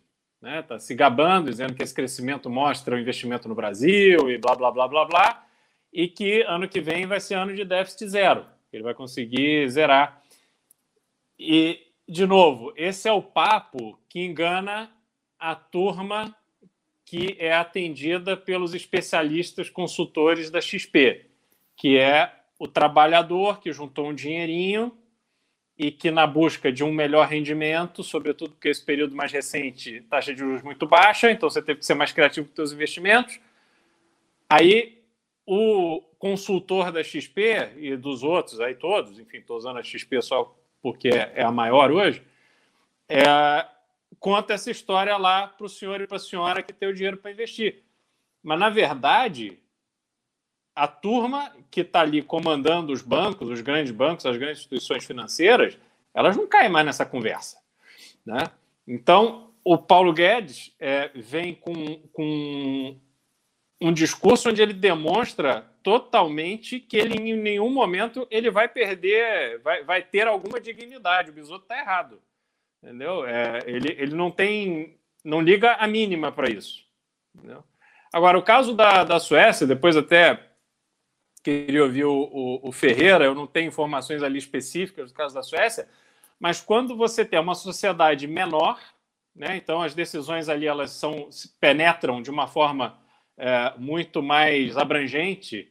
Aqui no Brasil, você teve o Bolsonaro negacionista, mas você teve boa parte dos governadores impondo restrições em razão da Covid. Depois você teve a decisão do Supremo, que dava autonomia para os municípios e para os governos de Estado imporem medidas mais restritivas do que o governo federal. E com isso houve uma contenção. A, a estratégia de é, é, imunidade de rebanho no Brasil ela não foi praticada é, plenamente. É, uma parte das pessoas que embarcaram faleceram, inclusive. São parte desses 570 mil mortes que a gente tem no Brasil hoje em razão da Covid-19. É, na Suécia, uma orientação governamental de uma estratégia de imunidade de rebanho, ela deixa o pessoal eufórico ali, vê o mundo inteiro fechado e você correndo. Aí, de repente, começa a dar um problema monstruoso no seu sistema de saúde, você tem que recuar. Esse recuo é muito mais difícil. E aí você tem que ir segurando, todo mundo tem que preparar, que aí lembra, no começo, qual era a grande corrida? Por respiradores. Brasil, os governos estaduais começaram a correr atrás de respiradores, já tiveram muita dificuldade. Imagina um país que deixou para tentar comprar respirador dois, três, quatro meses depois. A dificuldade era maior. Então, ali a gravidade, eu acho que se tem muito isso. É, é, a causa foi, foi muito essa. E aí toda a recuperação é um processo mais lento. Só, só antes do PV passar, vou passar um, um pouco desse caso da Suécia. Realmente é um caso muito nonsense da Suécia, porque, é, em geral, países que adotaram medidas exóticas para o combate do Covid ou foram países de extrema esquerda é, na América Latina e tal, ou países de direita e extrema direita. Né? Mais, via de regra, na direita, especialmente Estados Unidos, Brasil, é, do que outros. O caso da Suécia tem o, pai, o, o governo que é um partido de esquerda, o social-democrata, ela chama, social-democracia, o partido social-democrata lá, que em tese tinha que estar embarcando nesse discurso de centro-esquerda, ah, é ciência, tal, blá, e não embarcou. Eles adotaram um caminho exótico, também acreditando que, como a Suécia é um país muito pouco denso, quem já teve na Suécia sabe disso, você tem Goteburgo e você tem Estocolmo, que tem maior densidade, mas é um território grande, com apenas 9 milhões de habitantes. E mesmo Estocolmo não é super densa. Do, Estocolmo é uma cidade também espalhada. Então eles calcularam, não vai pegar tanto, muita gente mora sozinha e os idosos moram muito sozinhos. Tem essa coisa dos avós morarem separados, é coisa, é uma sociedade meio individualista, as pessoas não são tão grudadas igual sociedades mais latinas. Eles apostaram muito nisso e não deu bom. Os efeitos não foram tão ruins quanto aqui, muito porque é um lugar mais denso, menos denso, quer dizer, é muito pouco denso a Suécia. Tem um bom sistema de saúde público, não para cirurgias, mas para o dia a dia, não um sistema de, de saúde ruim. E ele foi muito, muito, muito pior do que os vizinhos. E eles ficaram comprando até o final. E tem um outro ponto que pouca gente está conseguindo entender. Eles são um país de postura mais coletivista no trato social. O sueco não é um, um país de características mais individuais, exacerbadas. exacerbadas. Mas, é, durante a pandemia, o sueco era muito chato com o negócio de máscara, muito chato com o negócio de distanciamento social. Ele não aceitou tão bem quanto os vizinhos dele. E olha que ali, aquela região é mais ou menos homogênea do ponto de vista cultural. Eu não sei exatamente é, é, saber o que aconteceu, não consigo cravar o que aconteceu. Eu tenho amigos que moram lá, mas é um caso muito, muito peculiar, é um caso muito único, de fracasso, inclusive. O lance da Suécia é muito por conta disso que você falou, Renan a densidade do país ela é complet, completamente diferente do que a gente tem aqui no Brasil. Aqui, o nosso território é absurdamente grande. A gente olha, olha ali no mapa mundo, a gente tem a, a falsa impressão de que o nosso, é, o nosso território ele é menor do que realmente é e que para você ir daqui até o Ceará é mais perto do que você ir daqui até o Chile, quando na verdade não é. Então, é, é muito difícil aqui no Brasil você gerar uma imunidade de rebanho, seja de qualquer doença, porque a contaminação ela se torna muito mais difícil. Lá na Suécia, em países menores, tá todo mundo amontoado. Aqui, por conta não, do tamanho do nosso país, cara. A Suécia, lá... ela não é um país menor. Assim, ela é menor que o Brasil, mas ela é um país pouco denso também. O Brasil e a Suécia são pouco, países bem pouco densos. É, a Suécia, comparada com os vizinhos, é bem menos densa, ela tem um interior bem grande e só duas cidades grandes. Grandes assim, Gotemburgo no Brasil não seria considerado uma cidade grande, mas também não é muito densa, não é tipo Bruxelas é mais, Londres é mais, Paris é mais. Saquei. Porque saiu uma notícia hoje dizendo que a mortalidade por Covid na Suécia foi duas vezes maior do que em comparação com a média mundial.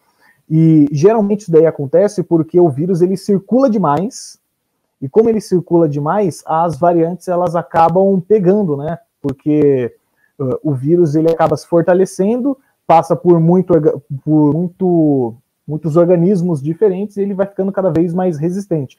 Inclusive, é, se o Brasil fosse geograficamente menor, a gente teria visto um verdadeiro caos aqui. O que de fato contribuiu para o vírus não pegar do jeito que pegou em alguns países na Europa aqui é justamente porque é, a gente tem grandes aglomerações em metrópoles e grandes centros urbanos. Então, assim, é, é, o caso da Suécia ele é muito peculiar mesmo por conta disso que você falou. É, achei que a densidade dela fosse, fosse diferente, enfim, não, não, não sou um grande especialista em países é, mundo afora, mas vocês tinham comentado antes sobre a questão é, econômica.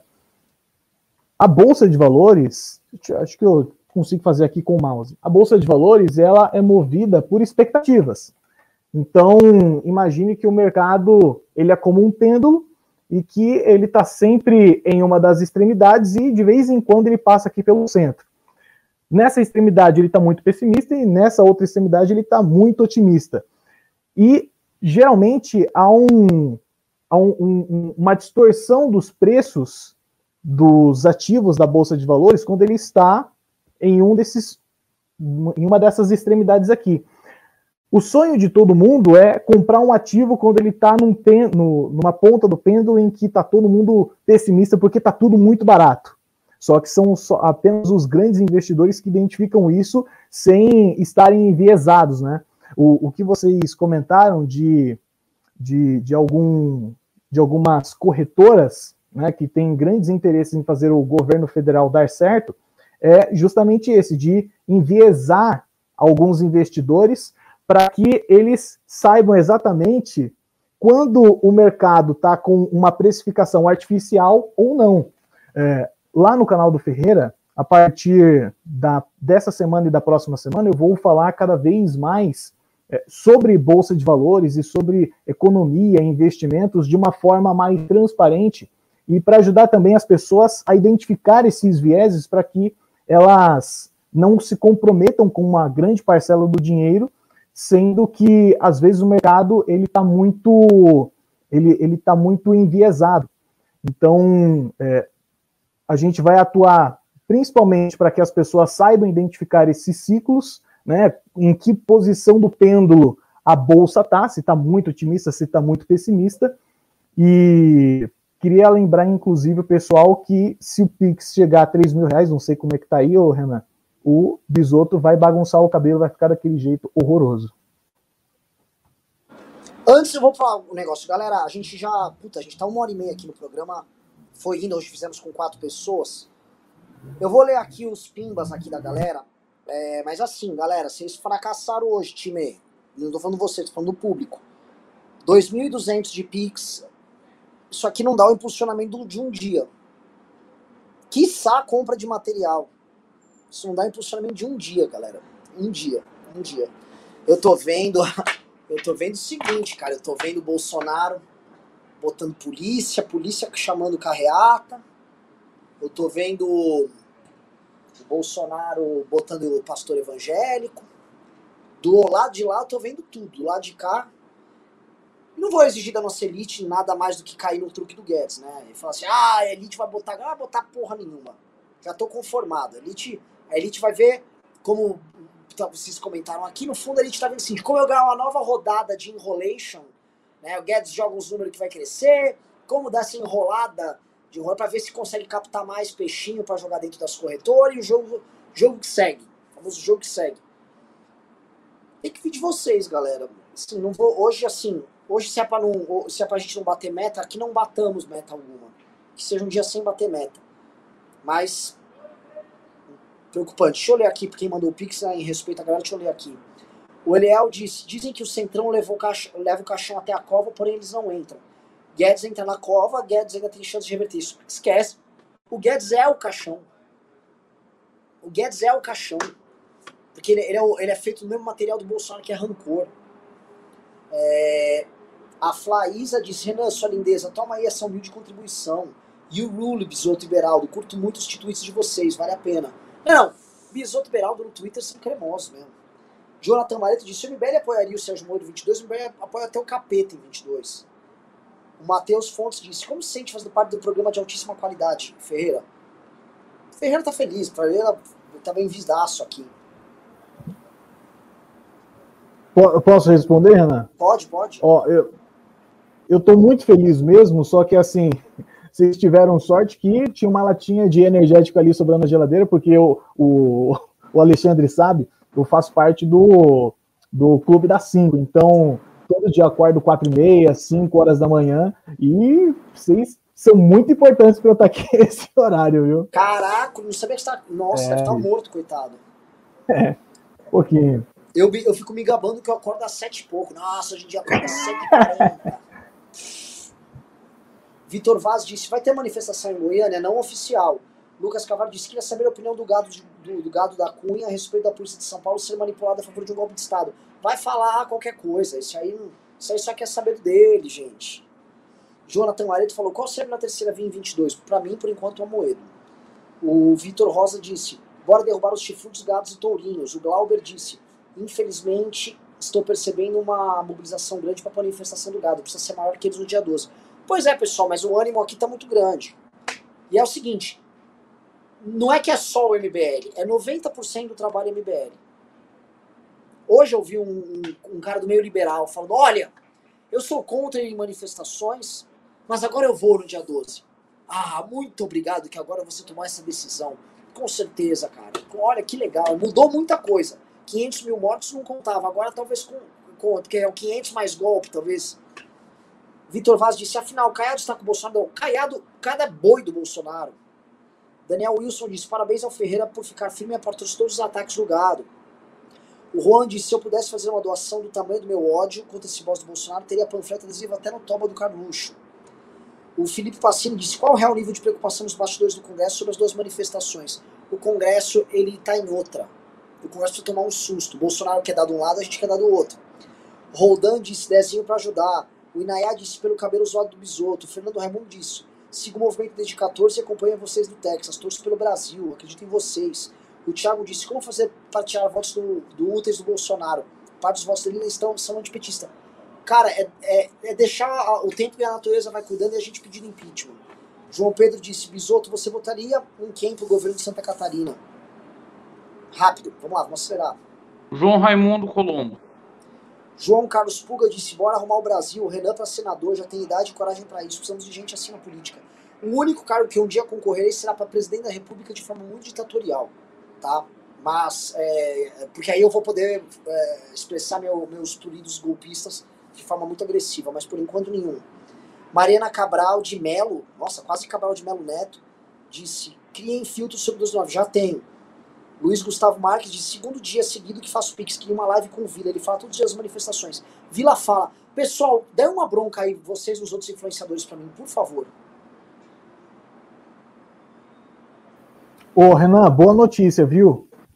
Eu estou fazendo um compilado de vários influenciadores, jornalistas e pessoas relevantes, é, convocando as pessoas para o dia 12. Inclusive, você está devendo para mim o, o, seu vídeo. Te, mandou, te mando lá no, no zap, aí você acaba deixando as mensagens passar lá, você está tá devendo o seu. Mas está tendo uma grande adesão, cara. Os demais me conhecem. É, Não, mas ó, tá tendo uma grande adesão, tem muita gente. Tem muita gente importante enviando o vídeo e acho que a convocação vai ser grandiosa, viu?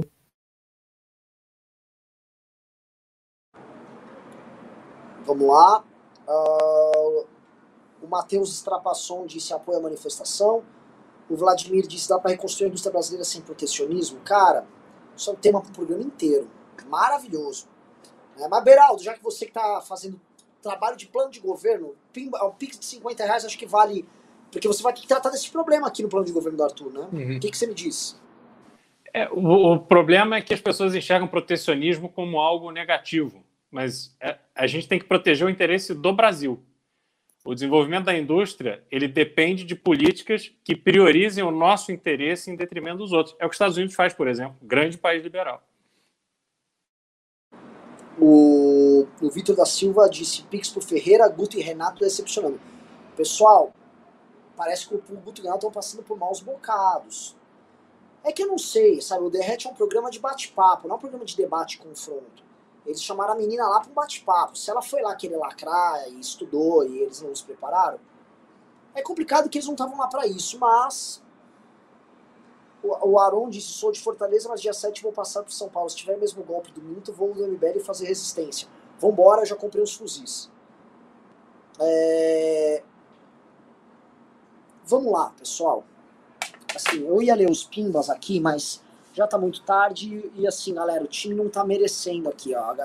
Hoje não batemos 3 mil reais, mesmo com o Bisoto prometendo fotos constrangedoras do próprio cabelo. Eu não vou ficar chorando hoje pedindo, tô muito mendigo. Eu me sinto humilhado ter que fazer isso, depois de, sabe, a gente se ferra o fim de semana inteiro, fica com o pé machucado, fica zoado, toma bronca, toma multa, tem que ficar ouvindo merda dos outros, tem que ficar aturando gente vaidosa que, ah, eu queria aparecer, que tem gente que aparece, são os famo o famoso arroz de festa de, de ato. Né? Vai um cara lá no ato, de, ou um movimento, ai, blá, blá, blá, blá, aguenta a papagaiada. E eu sei que é um, é um saco eu ficar cobrando de quem eu conto. Que vocês que estão doando e doam todos os dias, eu cobrar vocês, eu não posso exigir muito mais do que eu já exijo de vocês. Isso é verdade, cara. Quem tá doando são vocês, tá? Não é, não é público de a, B, C. É o grosso da manifestação e o grosso disso está sendo sustentado pela galera não é do MB, especificamente deste programa aqui. Então eu fico até sem ânimo de cobrar vocês, porque, porra, vocês estão fazendo a parte. Eu me sinto até mal e falar, porra, não tem muito porra, cara. Se vocês não quiserem doar hoje, eu até entendo. Eu até entendo. A gente tá dando o máximo, eu sei que vocês estão dando o máximo também. Tá? Só que assim, nós viemos até aqui e não vai ter volta. Nós somos aquela tropa do Alexandre Grande que a gente já passou da Pérsia, já ganhamos a batalha de Galgamela, estamos lá na Índia, sacou? E eu não quero voltar. Então, nos dê a chance de ganhar desses caras. Eu só peço para vocês assim, eu não vou pedir. Eu, eu, não tô indo lá na XP, a XP pedir dinheiro para eles. Eu já fui, tá? Já da rei livre, eu já fui na XP pedir grana.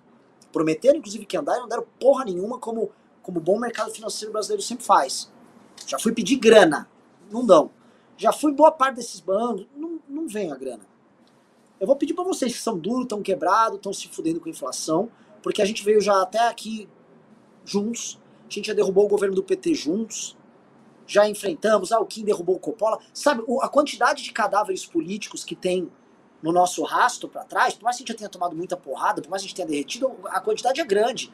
Eu olho para trás, eu vejo o Coppola. Eu olho, olho para trás, eu vejo o cara do Silasca Black. Eu vejo tantos caras que foram derrotados pelo nosso trabalho ao longo dos últimos meses, anos. Eu vejo o governo da Dilma inteiro caído.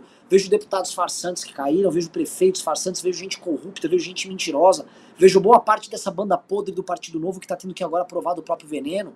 Né? Eles que são bons de falar, de arrotar, que eles são mais morais, estão tendo que engolir o, o, o trabalho oportunista e vagabundo deles. E nós fizemos isso juntos. E de vocês eu exijo. Eu quero ir até o dia 12, cara. Leve a gente até o dia 12, tá? Peço assim, já viemos tão longe, vamos embora, vamos até o fim. Tá? Conto com vocês, não vou cobrar, não vou nem falar o resultado final do que deu no dia, mas, porra, viemos até aqui, caralho, vamos até o fim. Faltam 12 mais o quê? Falta o quê? Uns, uns 20 dias? Mais uns 20 dias aí, talvez um pouquinho mais de 20 dias, um pouquinho menos de 20 dias, pra manifestação. E nós vamos vencer, nós vamos vencer esses caras. De algum 17. jeito, nós vamos. 17 dias? Então nós vamos ganhar desses caras, gente. De um jeito ou de outro, tá? Então é isso. Uh, mandem a mensagem final aí, Beraldo, Ferreira, Bisoto. Eu ia ler os pimbas aqui, mas sei lá, cara. É, tem muito trabalho ainda pela frente. Então, Ferreira, faça a sua despedida, depois Bisoto, depois Beraldo. Queria agradecer aí o convite para participar do News. Sempre acompanho o trabalho de vocês e, apesar de não termos batido a meta hoje, eu estou extremamente confiante com o trabalho que todos estão fazendo, em especial o público, porque é, da, da, forma como o Renan falou, a gente entende que pô, tá difícil para todo mundo e que não é todo dia que você consegue que você consegue doar X reais, Y, y reais. Então, queria parabenizar toda a audiência e pedir para que todo mundo me siga lá no Instagram, canal do Ferreira Oficial, digitar canal do Ferreira vai aparecer, é o que tem um bonequinho azul. E agradeço mais uma vez aí, podem contar comigo para outras vezes. Só tem que ser um pouquinho mais cedo. Mas estou aí.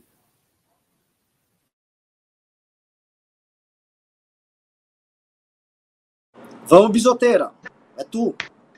Então, antes de terminar, Renan, eu queria ler uma mensagem que eu recebi aqui de um amigo. Ele pediu para não mencionar o nome, mas ele mandou Pix hoje para ajudar. Então, até em respeito aos que ajudaram, hoje é a primeira vez que ele contribui. Queria ajudar no dia 12. E aí ele menciona a situação do Espírito Santo e ele diz que o Casa Grande está numa situação muito delicada lá, porque o Casa Grande assumiu o governo dando anistia para os PMs que lideraram aquele motim que inclusive deu morte, ficou sem, ficou sem policiais, tipo, 30 dias, morreu, passou de 100 mortes no, na, na capital, ali em Vila Velha, foi muito feia coisa. Ele pediu para mencionar essa situação. Não é o único, é o que eu digo, a bagunça nas PMs vem de muito tempo, não de agora. Agora nós estamos chegando às consequências. E assim, galera, na pior das hipóteses, no pior dos cenários, se esses malucos tentarem alguma coisa no dia 7 de fato, o dia 12 talvez seja a marcha dos 100 mil da nossa geração. Assim como lá em 68 os estudantes foram para a rua, a galera foi para a rua, se reuniu e resistiu, talvez o dia 12 se torne ainda mais importante do que ele já é.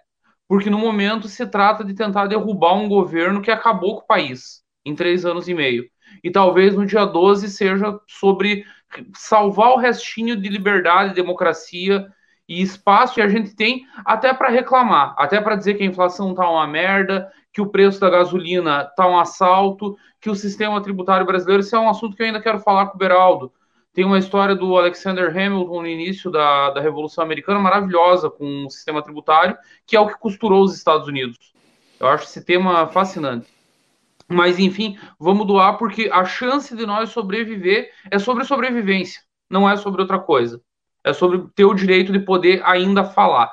Então, contribuam conosco ou sem nosco aqui nos próximos news. Vamos bater a meta, vamos fazer um sacrifício final que vale a pena. Pela liberdade, vale muito a pena. E essa luta hoje é só nossa, como sempre tem enfatizado o Renan. Não tem mais ninguém lutando por isso. Obrigado a todos e sigam o Edu Bisotto, Instagram e Twitter. Pessoal, o, a mobilização é o nosso instrumento para poder colocar o país nos rumos certos, no rumo que ele vai atender os anseios da população, que somos nós, sou eu e você, todos nós estamos aqui, todos vocês estão aí do outro lado. E a gente, cada um, precisa se mobilizar, precisa se envolver, precisa ter a confiança de que é, o, a nossa vontade tem que prevalecer para o bem do país. Não dá para a gente deixar o nosso destino, a nossa vida, que ela passa muito rápido, e veja quanto tempo a gente está perdendo nessa dificuldade, né, com as preocupações que a gente tem hoje. A gente não pode deixar isso acontecer. Então, vamos pensar no dia 12 como real momento da mudança dos rumos do Brasil e que as pessoas paguem pelos erros que cometem, pelos crimes que cometem, sobretudo. Não dá para que esses crimes sejam cometidos, como Eduardo Bolsonaro, agora de noite, vai cometendo crime, jogando isso na nossa cara e a gente vai normalizando. Então, a gente nunca pode perder o nosso poder de indignação. Não vamos deixar que isso aconteça, porque isso aí sim vai ser a ruína do Brasil. Então, vamos, vamos às ruas, vamos protestar, vamos nos unir em favor do nosso país. O país é nosso, não é desses vagabundos, não. Me sigam, Twitter, CR Beraldo, Instagram, Cristiano Beraldo BR. Obrigado. Galera, muito obrigado para quem doou. A galera que mandou o Pimba, eu vou fazer o seguinte. É, eu vou responder, eu vou carregar meu celular que está acabando a bateria. É, eu vou fazer no meu Instagram uma resposta aí dos Pimbas da galera, tá bom? É, tá tarde, já passamos do horário, vai dar 11 da noite, então é isso. Obrigado, valeu, boa noite todo mundo.